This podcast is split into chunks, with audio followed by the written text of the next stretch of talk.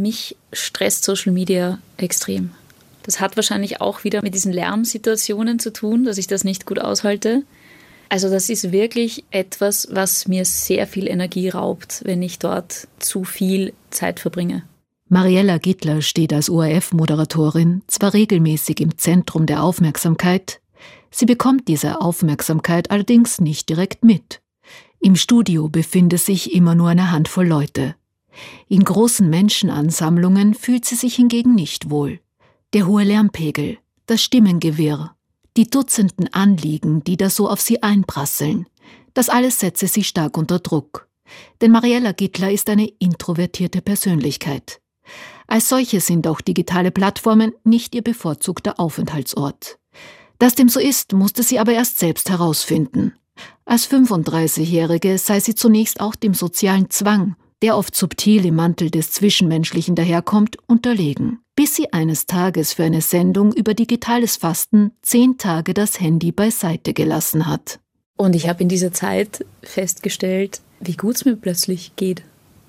Also ich habe wieder Bücher gelesen, ich habe wieder begonnen, vor mich hin zu summen, irgendwelche Lieder, ich habe wieder viel mehr mit meinem Partner gesprochen und ich hatte nicht mehr dieses Gefühl, dauernd so gestresst zu sein, auch gestresst von Dingen, die andere Menschen tun, weil ich mich ständig vergleiche und dann irgendwie denke, oh Gott, und der macht das und die macht das und ich muss doch und warum bin ich nicht? Und das war wirklich eine wichtige Erfahrung für mich. Und jetzt kann ich das eigentlich sehr gut dosieren. Digitales Fasten oder Digital Detox, wie es im hippen Jargon heißt, ist aber keineswegs nur ein Trend unter introvertierten Menschen. Und das aus gutem Grund, meint Reinhard Skolek, Psychotherapeut und Mitglied der Österreichischen Gesellschaft für analytische Psychologie. Ob zurückgezogen oder extrovertiert veranlagt, wir alle brauchen von Zeit zu Zeit Ruhe, um über Geschehenes zu reflektieren um kreativ zu werden, um unsere eigenen Gedanken und Handlungen zu hinterfragen. Dafür muss man sich nicht unbedingt eine zehntägige Auszeit nehmen. Oft reichen schon kleine Pausen zwischendurch. Doch genau diese Lücken im Alltag werden zunehmend zu betoniert, beobachtet Reinhard Skolek. Das sei vor einigen Jahren noch anders gewesen. Wenn ich auf eine Straßenbahn oder einen Zug gewartet habe, vier Minuten, fünf Minuten, manchmal länger, was mache ich in der Zeit? Da kommen automatisch Erinnerungen hoch. Man hat zum Beispiel einen Streit gehabt, man hat ein nettes Erlebnis gehabt. Das kommt noch einmal hoch, will auch emotional sozusagen verarbeitet werden. Da erinnert man sich nochmal, da denkt man nach, hätte ich vielleicht was anderes sagen sollen, hätte ich was anderes machen sollen. Man freut sich noch einmal über was Schönes, was passiert ist. Jetzt steht man oder stehen viele bei der Haltestelle, haben das Handy in der Hand chatten irgendwo mal dumm oder schauen im, im, Internet wahrscheinlich, meine ich mal, nicht so wichtige Sachen. Man kommuniziert über das, was hast du heute gegessen. Diese banalen Beschäftigungen oder Gespräche hätten durchaus ihre Berechtigung. Die meisten können oder wollen sich nicht rund um die Uhr mit tiefgründigen Dingen auseinandersetzen, weiß Reinhard Skolek. Das Problem sei nur, wenn das Gehaltvolle kaum noch Platz findet. In den ruhigen Besinnungsphasen können wir nämlich auch ergründen, was eventuell in unserem Leben, aber ebenso in der Gesellschaft falsch läuft und wie es vielleicht besser laufen könnte.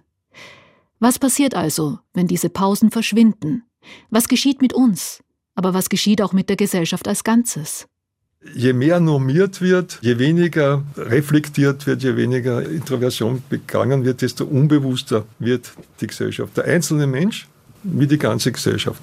Was bedeutet das für das Zwischenmenschliche? Das ist nicht gut. Es fehlt Differenzierung.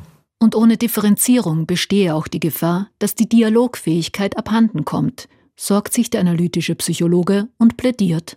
Wenn jeder seine Position dem anderen versucht, möglichst verständlich mitzuteilen, dem anderen die Gelegenheit gibt, das auch zu tun, dann entsteht eine Brücke.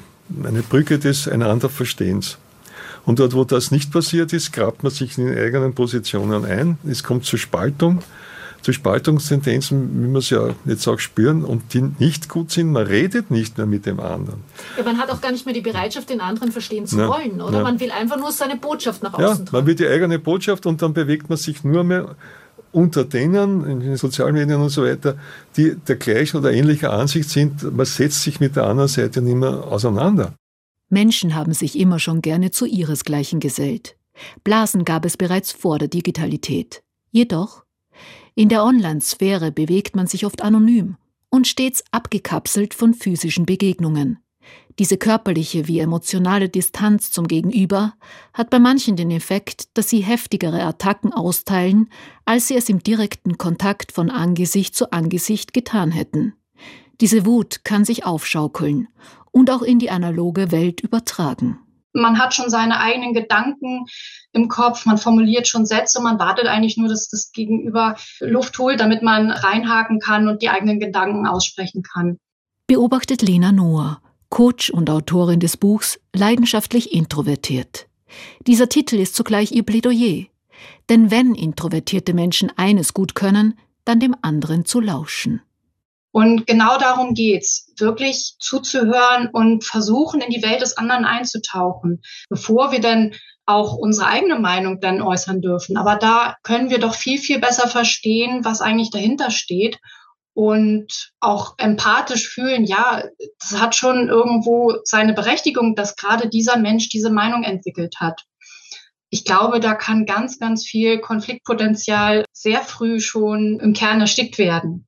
Momentan ersticke allerdings eher der Diskurs, sorgt sich Lena Noah. Was das Gegenüber fühlt oder denkt, das lasse sich im Digitalen viel weniger gut eruieren als im direkten Kontakt.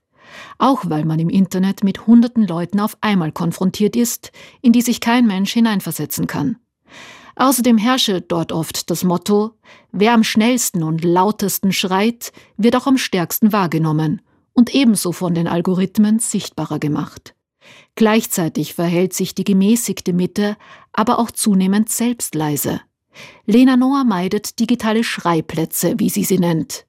Aber wären introvertierte Stimmen wie ihre nicht eigentlich genau dort wichtig? Und ist die stille Mitte vielleicht doch größer, als es den Anschein macht?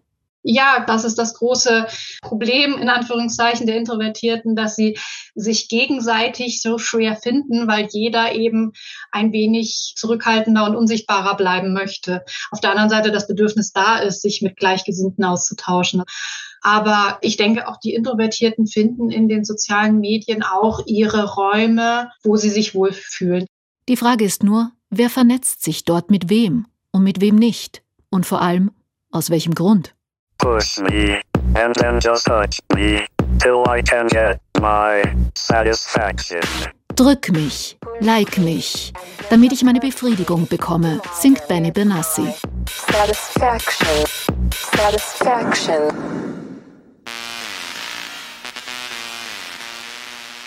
Menschen entwickeln Technik. Diese Technik entwickelt sich weiter. Und diese Technik hat dann wiederum Einfluss auf die Entwicklungen in der Gesellschaft. Die Digitalisierung wurde und wird uns immer als große Erleichterung verkauft.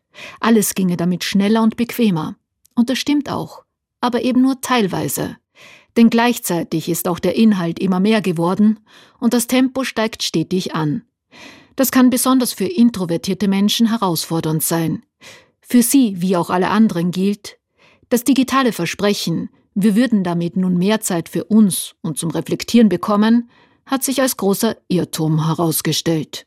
Ich glaube auch, dass da einfach wirklich eine tägliche Erschöpfung immer wieder im Raum auch steht und die teilweise so schleichend passiert, dass viele das gar nicht dann so mitbekommen. Meint Michael Lindenbach, Psychotherapeut in Wien mit den Schwerpunkten Existenzanalyse und Logotherapie. Wenn man dann so nachfragt, naja, wie viel Bildschirmzeit haben Sie denn da so am Tag? Wie den Leuten dann quasi die Augen aufgehen und so, ah ja, na, da bin ich doch sehr lang dran und dass quasi so die Tätigkeit mehr den Inhalt oder die Qualität des, was wir da miteinander so besprechen, übersteigt. Wir verfügen nur über ein bestimmtes Ausmaß an Aufmerksamkeit pro Tag.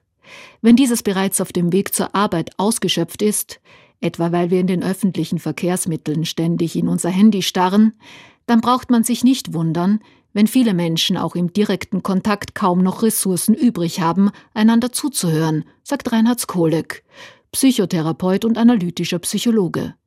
Hinzu komme, dass selbst bei physischen Treffen teils lieber ins Ablenkphone geschaut werde, als in die Augen des Gegenübers. Also es verarmt an Tiefe und gleichzeitig nicht nur die Kommunikation verarmt, sondern auch die Fähigkeit, die Muße, die Zeit, die Freude daran, in sich hineinzuspüren, hinein zu horchen, hineinzusehen. Woran es nicht mangelt, seien die Missverständnisse. Und zu diesen komme es vermehrt in der digitalen Kommunikation, findet Reinhard Skolek. Denn dort würden wesentliche Bestandteile des Zwischenmenschlichen fehlen. Die Gestik und die Mimik. Und das geht alles unter in dieser SMS-Sprache und dann kommt überhaupt noch mehr Emoji. Es geht ja auch schon, dass man nicht mal mehr nur ein Emoji schickt, ja. sondern dass man quasi einen Daumen hoch ja, auf die Nachricht ja, selbst machen kann. Und ich nenne das in meinem Freundeskreis, jetzt entschuldigen Sie die saloppe Formulierung, aber ich nenne das den Fliegenschiss. Und ich erkläre Ihnen auch warum, weil ich in Nachrichten versuche, sehr viel Krips und darauf schaue, wie ich es formuliere. Ja. Und dann kriege ich zurück nur ein ja. Däumchen. Das ist für mich wie eine Faust ins Gesicht. Ja, das ist eine Faust ins Gesicht, das ist eine Zurückweisung. Man hat keine Zeit mehr für hineinspüren und das ausdrücken. Sozusagen, das zuerst spüre ich hinein und dann drücke ich was aus und teile es dem anderen mit, mit sehr vielen Nuancen differenziert. Das wird weniger und weniger durch die Möglichkeit der Kommunikation und diese rasche Kommunikation. Ein Bild hier, eine Nachricht da, eine Meldung dort. Alles nur kurz, kurz, schnell, schnell und am Ende immer mehr und mehr. Dadurch werden wir auch ungeduldiger, diagnostiziert Michael Lindenbach, Psychotherapeut und Experte für Existenzanalyse. Das alles steht im Widerspruch zur Introversion, die nach kommunikativer Tiefe strebt. Und dass das unpraktischerweise halt auch ein Suchtverhalten auch auslösen kann. Und davon wegzukommen oder da dann gut dosieren zu können, was sind meine eigentlichen Anliegen, was sind die Themen, die mich da beschäftigen, die ich eigentlich weiterbringen will und wo verschwende ich dann vielleicht eigentlich auch meine Zeit mit zu viel am Handy oder in irgendwelchen sozialen Medien. Das ist dann, glaube ich, echt die Schwierigkeit sehr oft. Und das erlebe ich auch regelmäßig, dass da wirklich ein Leiden daraus entsteht und es dann schwierig wird, da für sich da die Freiheit zu leben. Das bedeutet allerdings nicht, dass man sich diese Freiheit nicht auch wieder zurückerobern kann. Meine Beziehung zu Social Media ist eine sehr zwiespältige.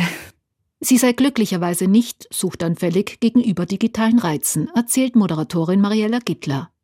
Als introvertierter Mensch möge sie die Selbstinszenierung dort auch nicht. Sie sei zwar ab und zu in der Online-Sphäre anzutreffen, Allerdings veröffentliche sie dann meist Informationen über ihre Arbeit. Ihr Privatleben bleibe außen vor. Aber auch sie habe den für sie richtigen Umgang erst erlernen müssen. Auf der einen Seite natürlich kann man dort Botschaften transportieren und irgendwie seine Arbeit zeigen, was man so macht den ganzen Tag. Aber auf der anderen Seite, es lenkt einen auch so ab von dem, was man eigentlich gerade zu tun hat. Und ich merke immer recht schnell, wenn es mir dann nicht gut tut. Und dann habe ich auch kein Problem damit, es einfach zu lassen. Und kann mich da auch sehr schnell wieder rausnehmen.